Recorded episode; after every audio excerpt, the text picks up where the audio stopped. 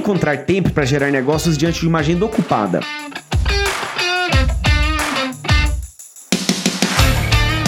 A geração de negócios no meio jurídico, em alguma medida, sempre vai depender do advogado e da advogada. A venda do serviço jurídico exige pessoalidade e isso só se consegue com a proximidade entre clientes e advogados. Com isso posto, um desafio que surge é a conciliação do tempo entre uma agenda de geração de negócios e do exercício da advocacia. Eu sou Leandro Ramos, esse é o Juridicast, o seu podcast de marketing jurídico. Para debater esse tema cada vez mais em discussão entre os profissionais do direito, eu tenho o prazer de receber mais uma vez no Juridicast o Bruno Struns, que é sócio fundador da Bruno Struns Consultoria e Treinamentos. Bruno, seja bem-vindo mais uma vez ao Juridicast. Obrigado, Leandro. Que alegria estar aqui de novo. Sabe que eu estava olhando a última vez, que, né, a primeira vez que a gente se falou foi em setembro de 2020, cara. Eu jurava que era 2021, então foi até antes. Não, Olha 2020, só, 2020, cara. E, e, episódio 30 e poucos, e agora vocês já estão aí. Quase com... nos 200, né? Quase nos 200. E aqui, cara, não é pra puxar seu saco, não. Parabéns. Obrigado, Bruno. Não, imagina, eu sei da disciplina que é envolvida em você manter um podcast rico de conteúdo. Acho que o mercado jurídico ele tá carente desse tipo de conteúdo. Eu sei que não é fácil, né, estruturar esse tipo de podcast, manter a consistência. Então, parabéns para você e todo o time aí. Obrigado, Bruno. E pra gente já começar aqui no nosso tema, né, muitos advogados sentem que não tem tempo suficiente para se dedicar às vendas. E é na sua visão, por que que é importante que eles encontrem esse tempo? Cara, essa é a pergunta, né? E essa é a dor que eu venho ouvindo dia sim, dia também, né? A gente tava tá. até batendo um papo antes da gente começar. E olha só que interessante, Leandro. Imagine que você aí, sócio do teu escritório, da tua agência, você durante uma manhã, você fez uma reunião de prospecção, depois você foi tomar café com um parceiro, aí depois você almoçou com um cliente teu para fins de relacionamento, você chega no escritório lá pelas três da tarde. Sabe o que a gigantesca maioria dos advogados e advogadas falam? Cara, eu ainda não consegui trabalhar.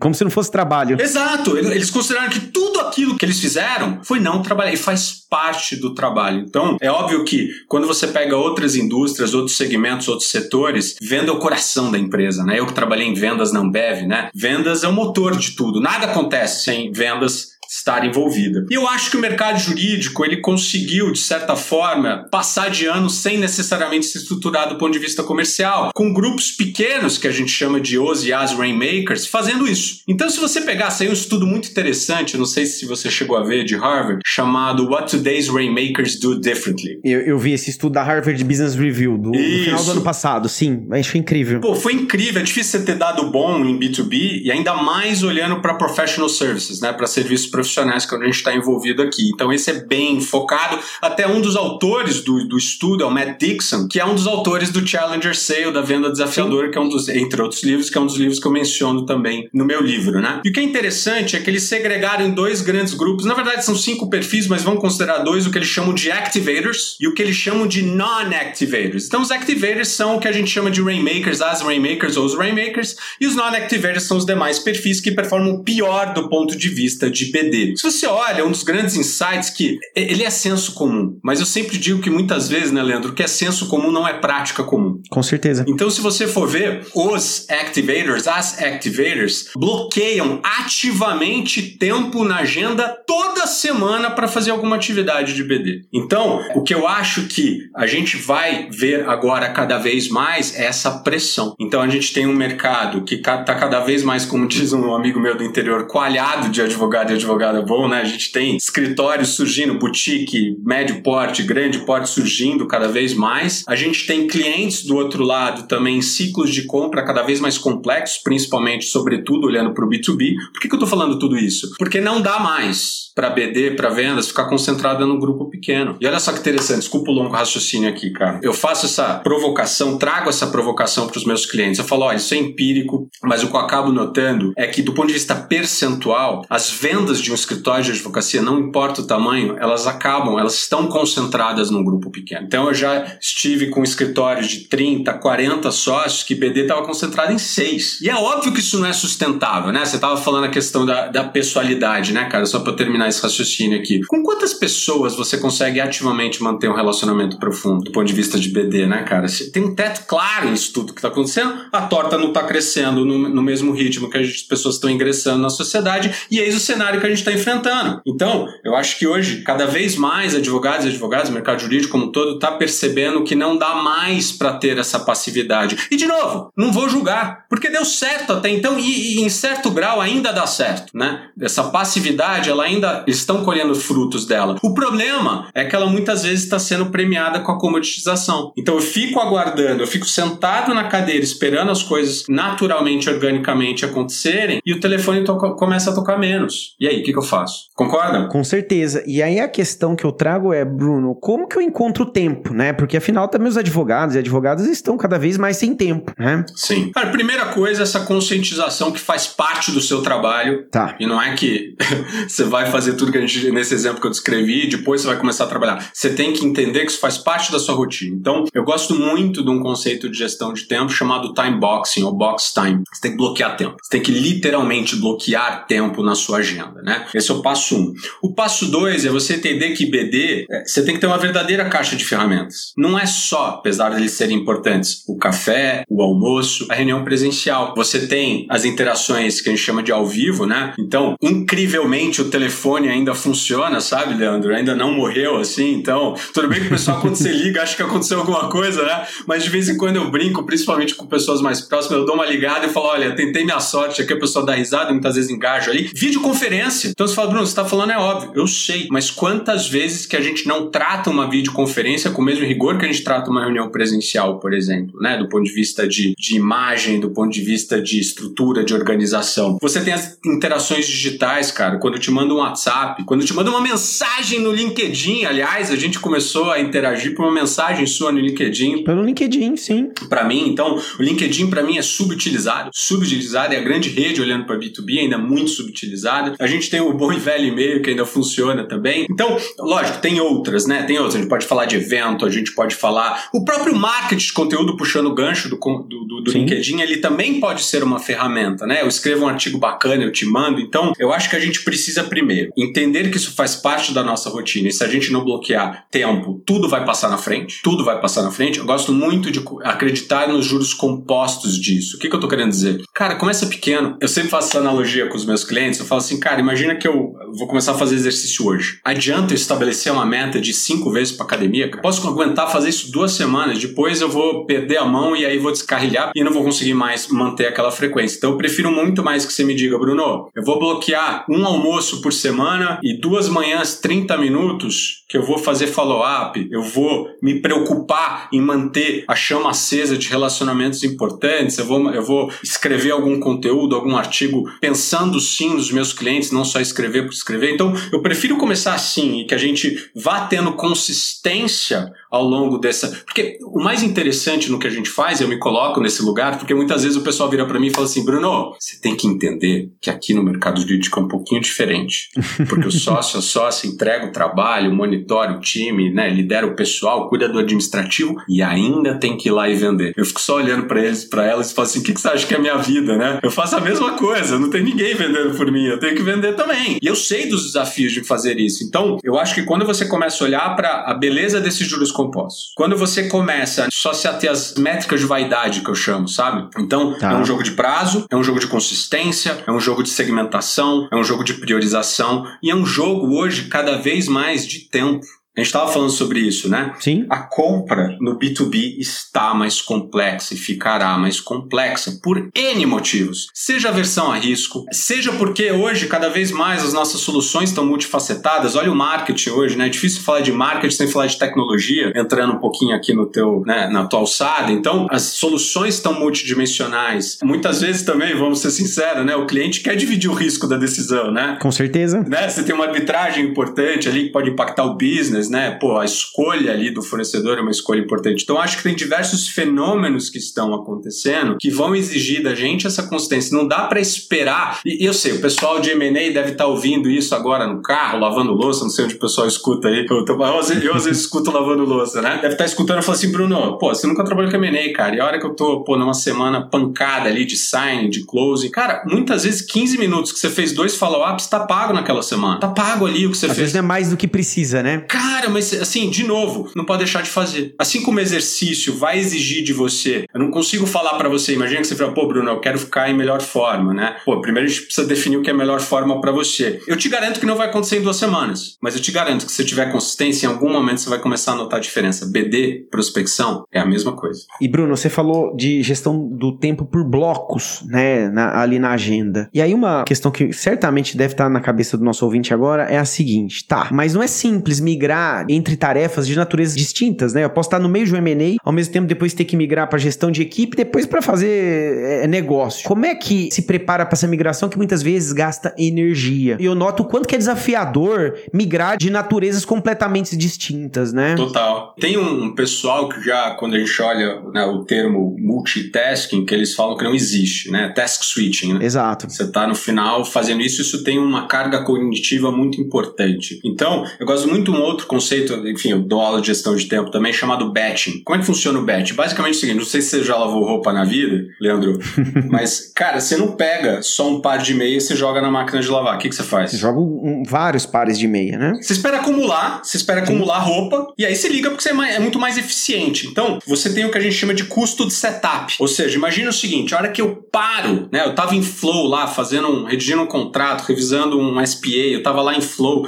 revisando uma peça, aí eu, a hora que eu quebro essa concentração, aí, enfim, tem N livros, recomendo aqui os livros do Cal Newport, o próprio Tim Ferriss também fala um pouco sobre isso, o Greg McKeown do Essencialismo também vai falar sobre isso, é, o próprio Charles Dewey. Estima-se que você demora de 10 a 15 minutos para voltar ao flow. Ou seja, hora que você se interrompeu, 10 a 15 minutos seria como se você desligasse seu computador e demorasse 10 a 15 minutos para ele atualizar de novo e você voltar a trabalhar. Então, já que você parou, interrompeu a sua agenda, não vai lavar duas meias. É preferível que você vá lá e, e deixe acumular. Por que, que eu estou dizendo isso? Eu gosto muito de casar o time box com o batching. Então, por exemplo, como que eu uso o batch junto com o time box? Conteúdo. Cara, a hora que eu paro, o que, que eu vou fazendo? Ao longo da semana, Leandro, eu vou anotando ideias. Perfeito. Que eu tenho de conteúdo. Pô, cara, veio de uma reunião com um cliente, ele falou um negócio, eu falei, porra, cara, sabe quantos clientes estão passando por isso? Eu anoto tudo no celular, direto, esvazio meu cérebro. Agora é GTD, né? Getting Things Done. Esvazio meu cérebro. Pum, pum, pum. Eu bloqueio uma hora, cara, de manhã, por exemplo, das 8 às 9, que eu sei que é o horário mais tranquilo para mim, e eu escrevo todos os posts de uma vez. Perfeito. Porque eu já tô focado naquilo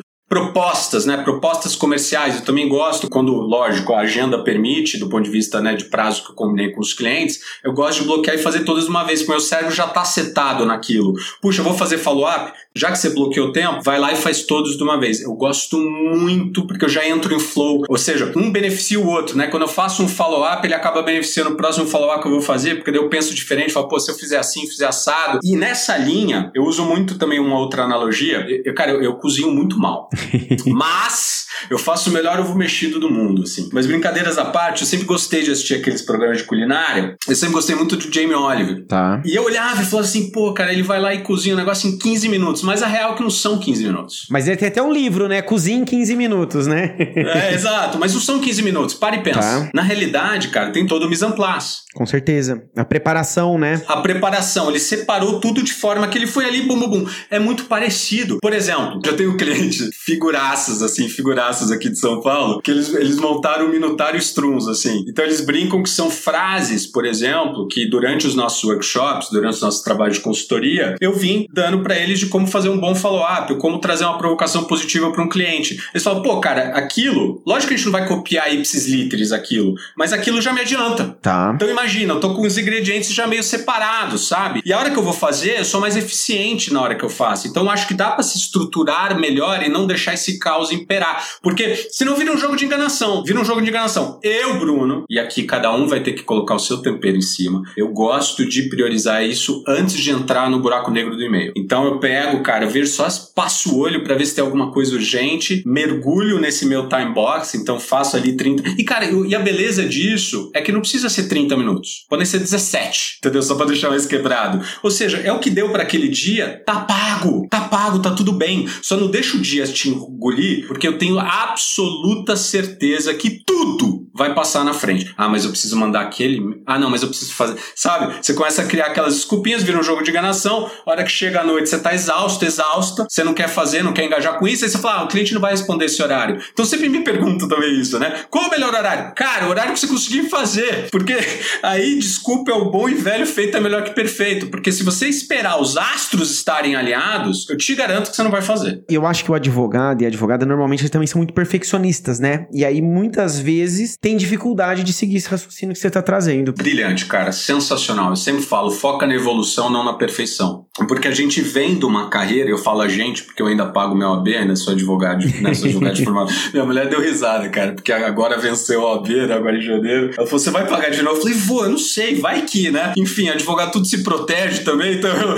eu vou lá e continuo pagando meu AB. Mas a gente vem de uma carreira em que ela, ela, de certa forma, em parte, ela exige esse perfeccionismo. Você não pode perder um prazo fatal. Sim. Você erra uma cláusula importante num contrato de M&A, você, você não impacta o deal, às vezes você impacta a vida daquela empresa, a vida daquela pessoa, né? E mesmo pós-deal, né? O pessoal vai ter um contexto gigante porque você esqueceu de colocar um wording lá, uma cláusula específica, por exemplo. Então ela exige. Só que quando você olha para vendas, eu sempre trago esse exemplo para meus clientes. Eu falo assim, cara, vamos olhar um KPI básico em vendas que é a taxa de conversão. E vamos olhar a taxa de conversão da forma mais simples possível, que seria o número de leads que chegam lá no topo do teu funil. Óbvio que você pode medir isso por fase, mas vamos considerar o mais simples possível aqui. Então, número de leads, oportunidades surge lá no topo do teu funil, quanto você converte, beleza? Cara, okay. eu tô para ver uma taxa de conversão que é 100%. Não existe. Não existe. Então, assim, normalmente a gente tá falando de taxa de conversão de, cara, 25, 30, 35, 40, mas qual que é o meu ponto aqui? Você mais vai perder do que ganhar em vendas. E tá tudo bem, né? E tá tudo bem. E tá tudo. E às vezes, cara, vamos desconstruir. Às vezes eu não quero. Eu, eu sempre falo que em, em, em, vendas, cara, o processo de qualificação ele é mais um processo de desqualificação. Eu preciso entender se vale ter duas, três, quatro, cinco interações com você. Eu preciso ter mecanismos. Óbvio que tem coisas um pouco. Né, eu brinco com aqueles clientes que vão só no just feeling, mas tem coisas objetivas. Certamente. Né, que a gente pode trazer para esse processo de qualificação. Então, eu acho que gente, eles precisam lidar melhor com. que é algo que a gente está pouco acostumado, né? Do ponto de vista de carreira, do ponto de vista de trilha de carreira, mas que em vendas faz parte do dia a dia. O não faz parte, está tudo bem. E olha só que interessante, contextos mudam. Às vezes, Leandrão, é não agora. Exatamente. Até porque uma venda complexa, né? Ela toma tempo, tem múltiplos decisores. Eventualmente eu disse não agora, mas daqui seis meses eu tô retomando o contato. Ó, cara, meu, um dos meus maiores clientes, escritório conhecido, obviamente não vou trazer o nome aqui. Aí, aí primeiro você vai falar assim, pô, você dá aula de vendas, demorou tudo isso pra você converter. Óbvio que eu não tinha só eles no meu pipe, mas era um, um que eu queria. Queria muito. Eu fui numa reunião, então era um, um amigo de faculdade, consegui reunião via ele, fui conversar com o pessoal lá, e eles tinham acabado de passar por um processo de treinamento lá robusto, não tinha dado, não foi muito legal, mas o timing não estava certo. Então eles falaram, putz, Bruno, a gente acabou de investir um caminhão de dinheiro para fazer umas rodadas de treinamento e, e, a gente adorou. E a sócia até me ligou no telefone, uma querida, a gente virou amigo, assim, ela me ligou, falou, pô, amei, Bruno, mas agora o timing não bateu. Cara, demorou dois anos. E de vez em quando aparecia ali. Até um ponto que foi quando eu lancei meu livro, eu até mandei um, um livro de presente lá para eles. Aí isso foi o gatilho para eles falarem, pô, agora, agora o time tá perfeito. Então, óbvio que se eu dependesse disso eu ia passar fome, né? Mas assim, tudo isso para dizer que, principalmente quando são clientes estratégicos, você tem que ter essa paciência e tem que ter essa visão estratégica do ciclo de relacionamento com aquele prospect também. Faz sentido? Com certeza.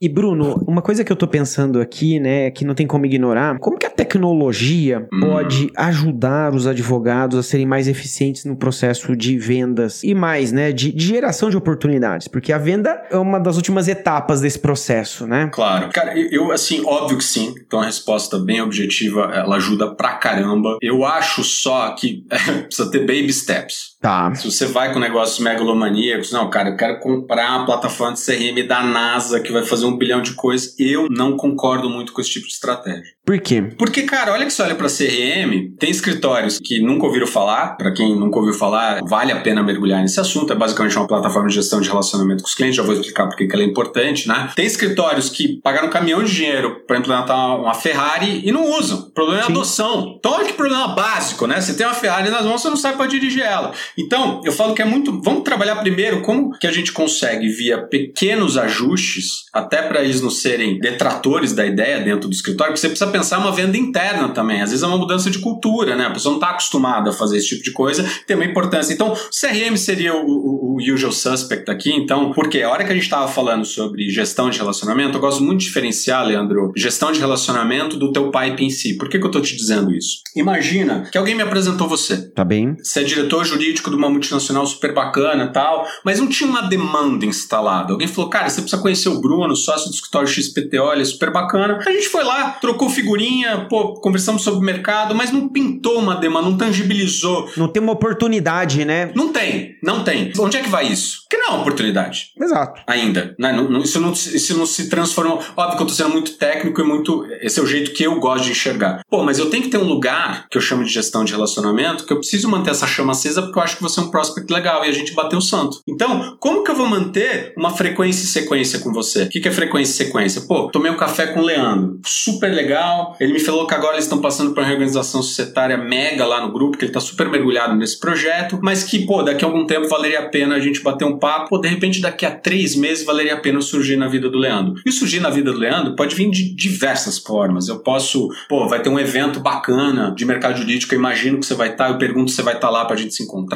Eu posso te mandar um convite para um evento que eu vou fazer no escritório. Eu posso te mandar um conteúdo bacana. Eu posso te mandar uma mensagem, cara. Pô, a gente falou a última vez, como é que tá o processo aí? Tem N formas. E que sequência que eu vou dar para esse relacionamento? Isso precisa ir para algum lugar. Eu tenho até uma mensagem de um cliente meu, figura, que a gente tava conversando. Ele falou, Bruno, mas eu preciso ter um CRM porque eu normalmente faço isso no Outlook. Eu virei para ele e falei assim: o que vai acontecer é que você vai estar com um bilhão de avisos do Outlook, você não vai saber quem é quem. Porque eu também preciso, com o perdão do trocadilho, quando você vai num médico várias vezes, né, trocadilho de CRM, qual que é a tua expectativa? Imagina que é um, é um, médico, Leandrão, recorrente, cara, você vai nele, pô, duas vezes, três vezes por ano. Tá bem. Qual que é a tua expectativa quando você chega lá? Que ele tem seu histórico, ele recorde, né? Pô, que ele tem teu histórico, cara. Pô, na primeira vez você falou disso aqui, da segunda tal, não sei o que lá, eu lembro que você tinha falado sobre isso. Por que que eu faço essa analogia? Porque o cliente também, o prospect também. Imagina, eu cheguei para você e falei assim, pô, Leandro, a última vez que a gente conversou foi em setembro de 2020, tá, tá, tá, tá, tá, tá, tá, tá. Isso mostra o quê? Preparação.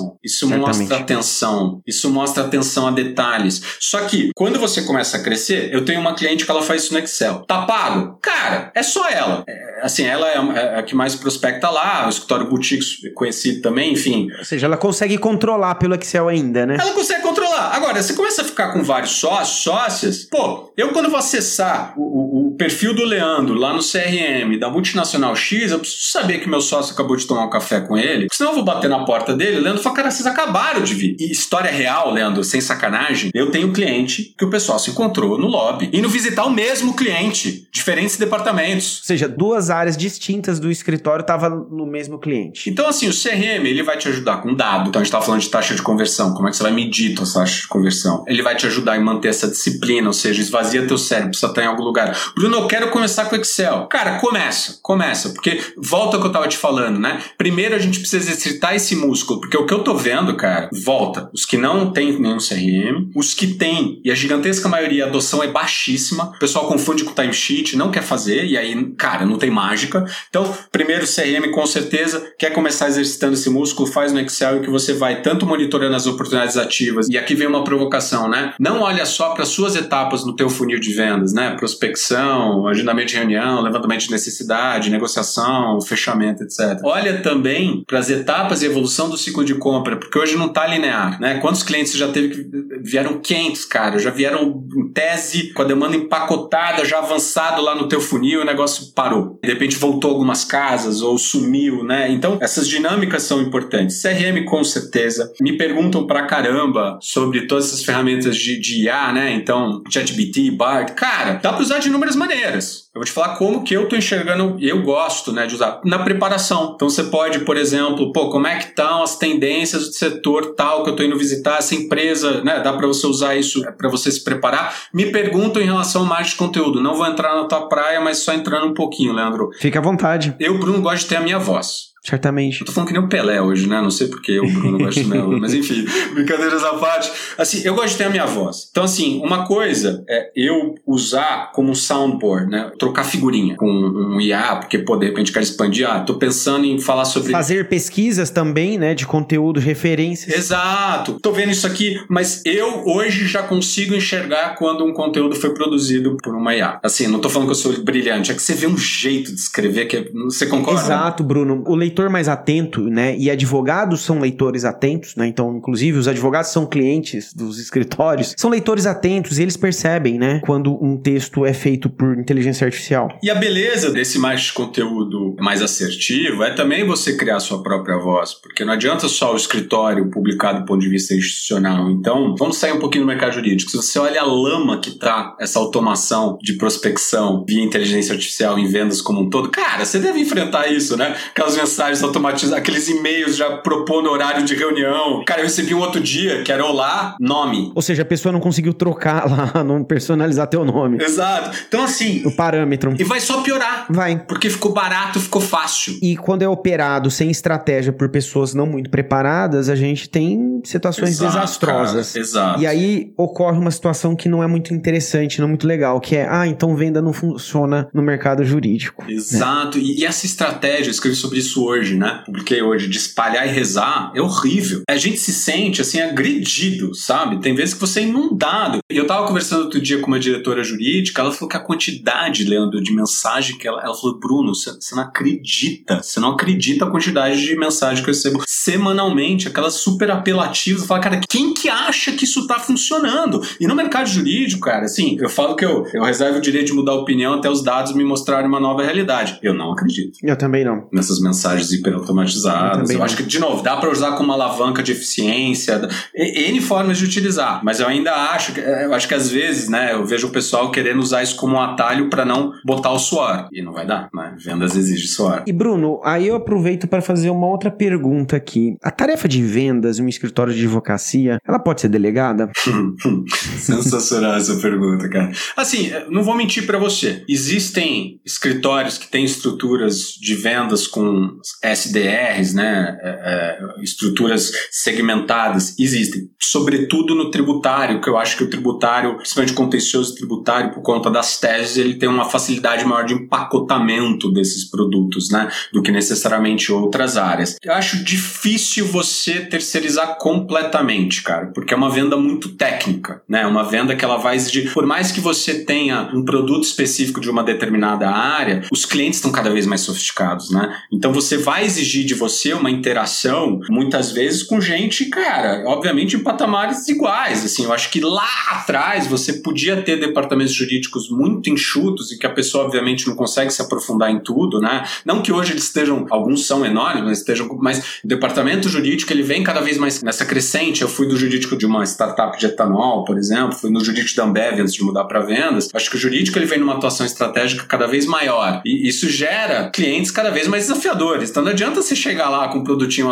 entre aspas, é a pastinha debaixo do braço ali, achando que você vai despejar um monte de coisa e vai, e vai ser fácil. Acho que é uma venda muito complexa, uma venda consultiva de alta complexidade. Isso vai exigir, sim. Eu acho que quando você olha a trilha de carreira, né? Eu até vou dar uma palestra em Campos de Jordão no Retreat agora na, na sexta-feira. Vou falar sobre isso. Eu acho que também não adianta você olhar para júnior, para o pleno e para sênior e achar que eles estão completamente isentos e isentas de BD. Eu acho que você pode ir numa crescente, porque obviamente quando você olha para uma pessoa júnior, você quer que ela se qualifique tecnicamente, ela está numa jornada de qualificação. Só que eu não gosto desse distanciamento em relação ao cliente, à experiência do cliente. Então, por exemplo, minha palestra vai ser gestão da experiência do cliente e geração de novos negócios, porque também é uma ponte. Aí quando você olha para o pleno e você vai avançando para o sênior, você quer que essas pessoas também estejam. E não é só, cara.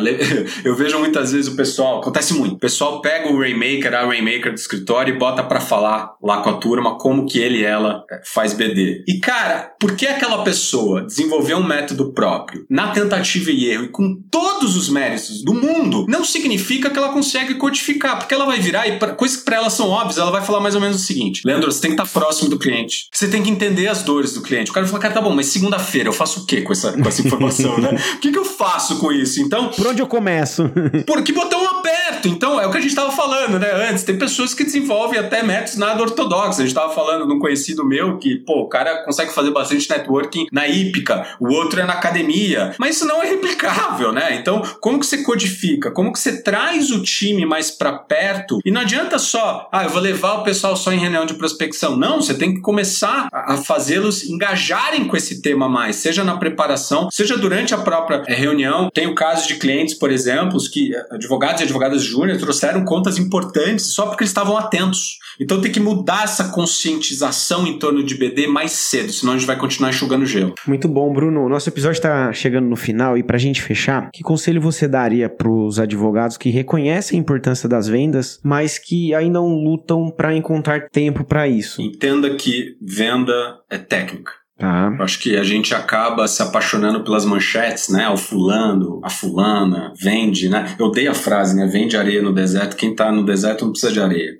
Então não é sobre empurrar a coisa para cliente, né? Então saiba que venda é técnica. Então mergulhe nisso como você mergulhou para estudar direito civil, como você mergulhou para estudar direito comercial. Entenda que tem técnica envolvida sim. Não vai dar certo toda vez. Isso faz parte do jogo. Você tá parte da estatística. Lembre-se que a gente não controla o resultado. A gente controla as atividades que levarão aquele resultado. Eu sempre falo que estabelecer meta não muda nada, né? O que vai mudar é esse dia a dia que a gente está falando. Então foca na evolução, não na perfeição. Começa pequeno, começa a exercitar esse músculo. É duas vezes por semana? É duas vezes por semana. Esse discurso interno é muito ruim. Desculpa, pode parecer autoajuda barata, cara, mas assim, esse discurso interno é muito ruim, principalmente quando você lida com vendas, né? Porque a pessoa tem medo de parecer interesseira, tem medo de parecer aquela pessoa apelativa. Fala assim, cara, quem é sem noção não tem esse filtro, não tá nem preocupado com isso isso, vai lá e vai ser sem noção. Então, o mero fato de você estar tá pensando nisso, você não vai ser. Então, tem sim, com perdão aqui do clichê, é, você sair da sua zona de conforto? Lógico que tem. Você está testando coisas diferentes. Acho que dá para colocar o seu tempero em cima de BD? Com certeza. O que não dá para se esconder atrás da sua personalidade para não fazer. Ah, eu sou muito tímido, eu não sou tão expansivo, tão expansiva quanto o Leandro. Não é sobre isso, cara. Eu sempre falo isso. Os top, vai, dos top 5 pessoas Raymakers que eu conheço no mercado jurídico, três são tímidas. Só que elas desenvolver um método próprio de fazer BD. Então, começa pequeno, foca nesses juros compostos, mergulha nesse assunto, estuda, né? Vale muito a pena mergulhar nesse assunto de vendas, estuda e foca na evolução e não na perfeição. Muito bom, Bruno. Nosso episódio chegou ao final e eu agradeço imensamente sua participação mais uma vez aqui no Juridicast, tá bom? Maravilha, cara. Espero vir a terceira vez para pedir a música, né? Com certeza. Do Fantástico. Boa. boa. O convite já tá feito, tá bom?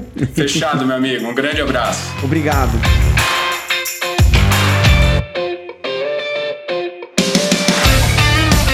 Se você gostou desse episódio, não esqueça de avaliar a gente no tocador da sua preferência. E lembre-se que o Juridicast é produzido pela agência Javali, especialista em marketing jurídico. Vejo você na próxima quarta-feira, às 7 da manhã.